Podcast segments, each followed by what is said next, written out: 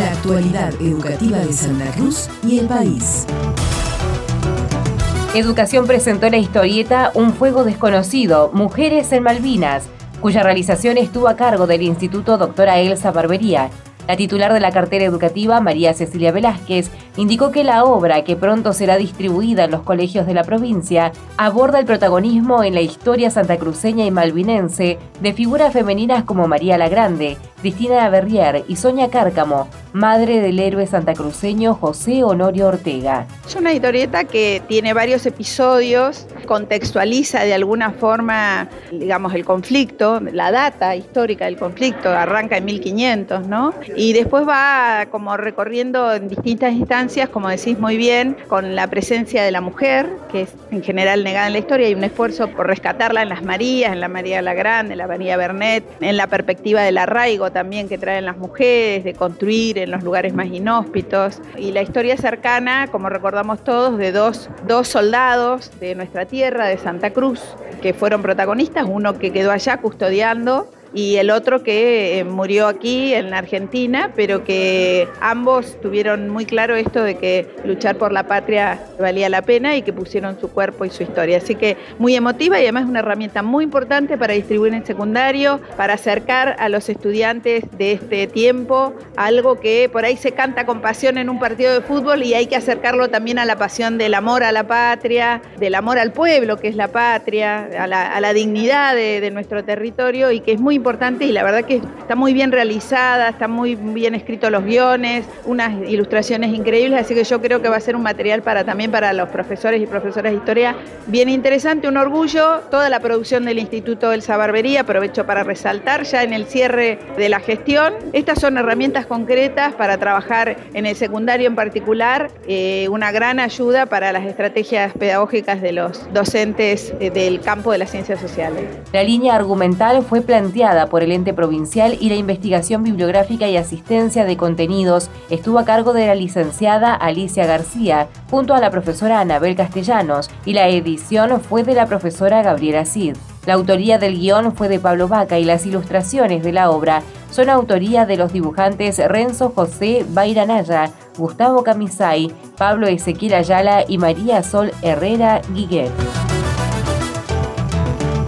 Ayer martes se realizó la última reunión paritaria del año entre el Consejo Provincial de Educación y los gremios docentes AMET y ADOSAC, ratificando el Ejecutivo Provincial el decreto en vigencia que establece la cláusula gatillo para el sector y que implica un aumento salarial automático según el índice de inflación que anuncia el INDEC este mes. Los representantes de ambos sindicatos plantearon que era insuficiente la cláusula gatillo y que requerían un aumento salarial, aunque no fijaron ningún porcentaje ni monto específico. Ante esta situación, el gobierno provincial les recordó que la cláusula gatillo es una herramienta que garantiza el poder adquisitivo de las y los trabajadores y que ha sido reconocida por otros sectores como una medida positiva y razonable. Su aplicación junto a los aumentos establecidos durante el año 2023 y en el decreto en vigencia ha permitido que el salario docente quede a la fecha un 28% por arriba del acumulado de la inflación. De esta manera, el gobierno cierra un ciclo en el que ha demostrado su vocación de diálogo y de búsqueda de consensos con los gremios docentes hasta el último día de su gestión. Asimismo, reafirma su compromiso con la educación pública y con el respeto a los derechos de las y los trabajadores de la educación y de los niños, niñas y adolescentes. Se promovieron en distintas localidades de Santa Cruz diversas propuestas vinculadas a las prácticas corporales y motrices en el ambiente natural, que forman parte del programa integral Quédate en la escuela, te acompañamos, y del proyecto Aventuras en el Sur. La directora general de Educación Física, Leila Sosa, dijo que la propuesta destinada a estudiantes de sexto y séptimo grado y estudiantes secundarios tuvo como propósito favorecer situaciones de exploración y observación para que organicen, amplíen y enriquezcan sus conocimientos acerca del ambiente natural. En el marco del programa nacional Quédate en la escuela, te acompañamos, el Consejo Provincial de Educación a través de diferentes proyectos que desarrolla la Dirección General de Educación Física, se han concretado en esta segunda etapa del año se han iniciado y concretado los proyectos de vida en la naturaleza, donde los niños, niñas y adolescentes tienen la posibilidad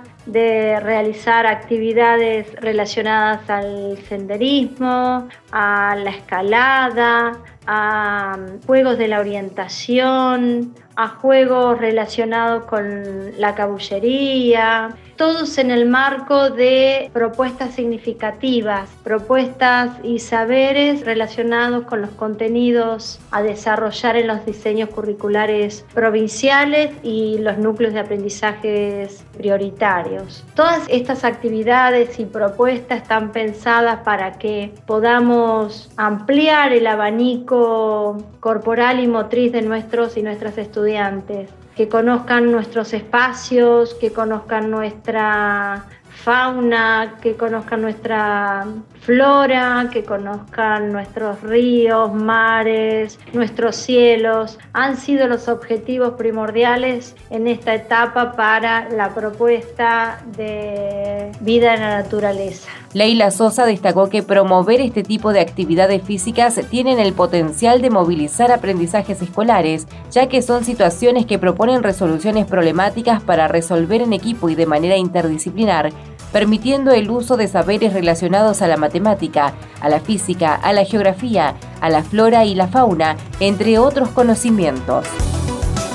Noticiero Educativo RACE, elaborado con información propia del Gobierno de Santa Cruz y del Ministerio de Educación de la Nación.